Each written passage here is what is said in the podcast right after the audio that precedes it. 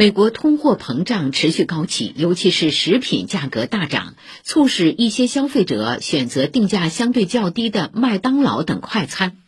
麦当劳二十七号发布最新财报，显示第三季度在美国开张十三个月及以上的麦当劳门店销售业绩上涨百分之六点一，